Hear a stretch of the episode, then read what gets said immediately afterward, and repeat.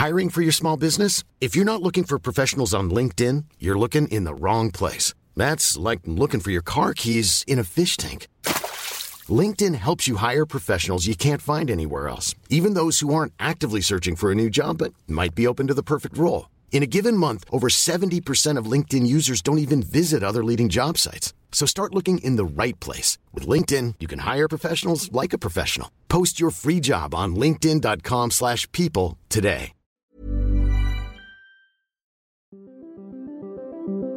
Qu'est-ce que j'ai dit à, Elon Musk? Vous voulez venir en Europe?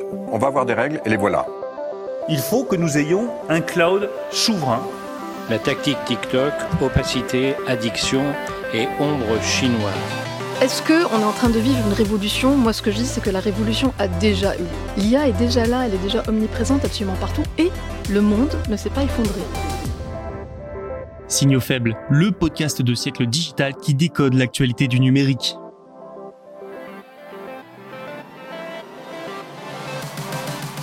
Bonjour à toutes et à tous, nous sommes le mercredi 25 octobre 2023, voici les signaux faibles de l'actualité. On commence avec la proposition de l'Union européenne aux télécoms. Les big tech ne devraient finalement rien payer pour l'entretien des réseaux. Toujours sur le vieux continent, Amazon veut lancer un cloud souverain européen, nous verrons de quoi il s'agit exactement. L'année 2022 a rendu son verdict sur le marché français des jeux vidéo dans le baromètre annuel du secteur du syndicat national du jeu vidéo. Et dernière actualité, Vinted envisage une vente d'actions de 200 millions d'euros. Alors que signifient toutes ces actualités? Je vous propose de le découvrir tout de suite. Allez, bonne écoute. Nous en avons déjà parlé à de multiples reprises dans Signaux Faibles. Les plus grands opérateurs européens souhaitent que les grandes entreprises technologiques payent une part équitable des coûts venant des infrastructures réseau. Pourquoi? Eh bien parce que leurs services, comme le streaming par exemple, sont responsables de la majorité du trafic, trafic qui ne cesse d'augmenter et qui nécessite donc de mettre à jour les réseaux vers de nouvelles technologies comme la fibre et la 5G. Et ça, c'est cher, très cher. Orange ou bien Telefonica en faisait la demande au niveau européen. Thierry Breton, le commissaire européen au marché intérieur et ancien de France Télécom d'ailleurs, semblait aller dans leur sens. Mais c'était sans compter l'opposition du reste de la Commission européenne et de plusieurs pays membres. Résultat, les géants du numérique ne devraient pas payer. Ces dernières entreprises estiment que cette contribution serait surtout une nouvelle taxe déguisée. Malgré ça, Thierry Breton avait dans un premier temps envisagé une législation qui allait plus ou moins dans le sens de ce partage équitable des coûts. Mais il a fait face à une double difficulté, l'opposition, je l'ai dit, mais aussi une difficulté calendaire. Son mandat de commission s'achève dans un an, ce qui est court pour légiférer. Récemment, Thierry Breton a expliqué que le sujet sera abordé dans un livre blanc en 2024 et qu'une législation nommée loi sur les réseaux numériques était sur la table. Mais plus que cette question des coûts des infrastructures réseau, le commissaire européen a fait part de son envie de légiférer sur l'ensemble du marché des télécoms en Europe pour l'harmoniser. Et lors d'une réunion en Espagne mardi, il a présenté au ministre des pays membres en charge des télécommunications une vision beaucoup plus large que prévu. La consolidation, l'attraction de capital risque et la réduction de la réglementation pour les opérateurs étaient au programme selon Bloomberg. Vous avez entendu, l'idée de faire payer les grandes entreprises de la tech semble écartée de ces discussions. De plus, comme je l'ai dit la dernière fois que nous avons abordé ce sujet, il est peu probable que l'actuelle commission ait le temps de proposer une législation sur ce sujet, son mandat se terminant dans près d'un an. Alors le débat sur le partage des frais pour les réseaux est-il clos pour autant? Non, loin de là. Le ministre italien de l'Industrie, Adolfo Urso, a par exemple soutenu l'idée des opérateurs télécoms. Rendez-vous en 2024, mais surtout en 2025 avec la nouvelle Commission européenne pour connaître l'avenir des télécommunications.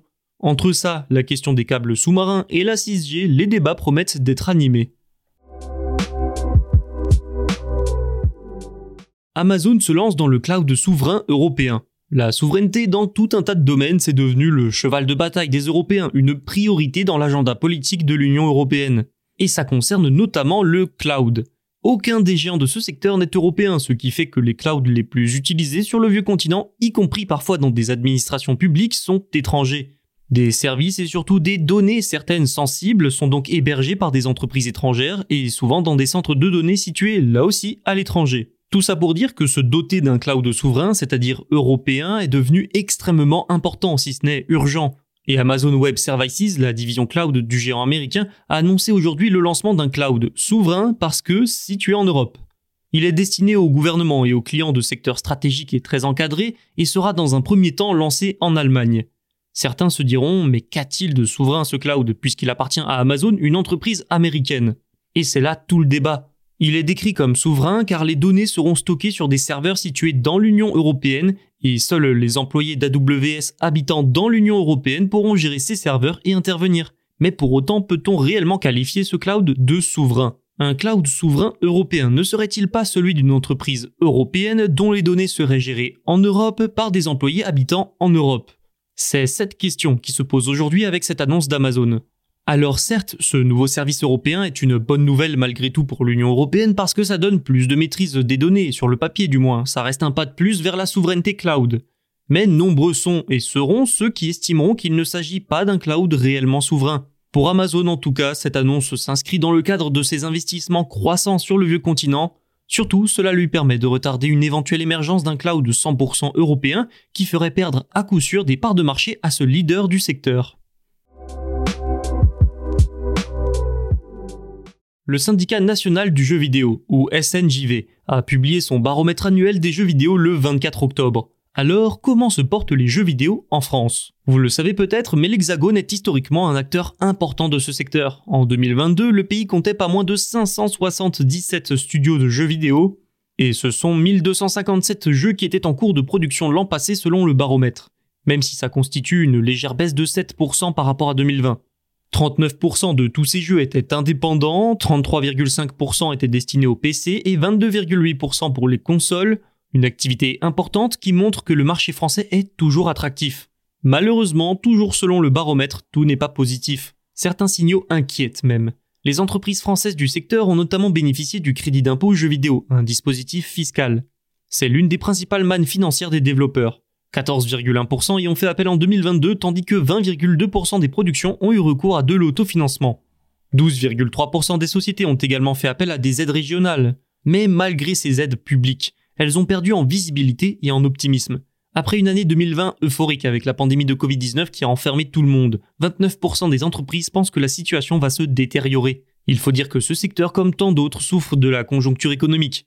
Les investissements en capital risque ont littéralement chuté ainsi, moins de 10% des structures ont levé des fonds en 2022. Notons également le retour en force des grands studios. 62% des studios français de jeux vidéo se sont associés à un éditeur pour produire, promouvoir, diffuser et vendre leurs jeux. Une situation qui fait des éditeurs leur troisième source de financement. Au niveau mondial aussi, la situation pourrait inquiéter. De grands studios ont licencié comme Epic Games et les revenus du secteur ont baissé en 2022. Mais, et nous terminerons sur cette note positive, selon le spécialiste Newzoo, certains signaux laissent penser que 2023 sera une bonne année avec une hausse des résultats. Vinted songe à une vente d'actions de 200 millions d'euros. Ça entrerait dans le cadre de sa stratégie pour être à l'avant-garde de la seconde main et de la mode durable, alors que l'entreprise est déjà le plus grand marché en ligne de vêtements d'occasion d'Europe. Pour rappel, Vinted, c'est une start-up lituanienne valorisée en mai 2021 à 3,5 milliards d'euros. Et aujourd'hui, selon le Financial Times, elle travaillerait avec la banque Morgan Stanley pour voir quelles options s'offrent à elle concernant sa structure et son capital. Il s'agirait surtout des préludes d'une éventuelle introduction en bourse. C'est dans ce cadre-là que la vente d'actions est envisagée.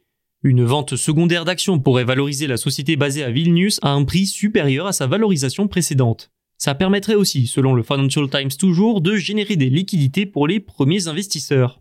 Précisons tout de suite que rien de tout ça n'est encore sûr et arrêté. D'autant plus que la situation économique rend les investisseurs frileux, les investissements en capital risque se raréfient et les introductions en bourse sont plus risquées. Mais Vinted a le bénéfice d'évoluer sur un marché porteur, plein d'avenir. La seconde main a le vent en poupe, notamment chez les plus jeunes. La volonté d'être plus durable, mais aussi l'inflation pousse de plus en plus de personnes vers le reconditionné, y compris dans la mode. La croissance du marché des vêtements d'occasion pourrait même dépasser celle de la fast fashion. Elle est estimée à 177 milliards de dollars et devrait presque doubler d'ici 2027. En ce qui concerne la licorne lituanienne, ses revenus en 2022 ont augmenté de 51% à 370,2 millions d'euros, tandis que les pertes avant impôt se sont réduites à 47,1 millions d'euros contre 118,2 millions d'euros en 2021. Vinted progresse donc et doit veiller à accroître ses parts de marché alors que de grandes enseignes comme H&M envisagent de plus en plus d'investir le marché de l'occasion. C'est tout pour aujourd'hui et c'est déjà pas mal. En espérant que cet épisode vous a plu, je rappelle que vous pouvez vous abonner pour ne rien manquer. Et tous les podcasts de Siècle Digital sont disponibles sur siècledigital.fr et les plateformes de streaming. À demain.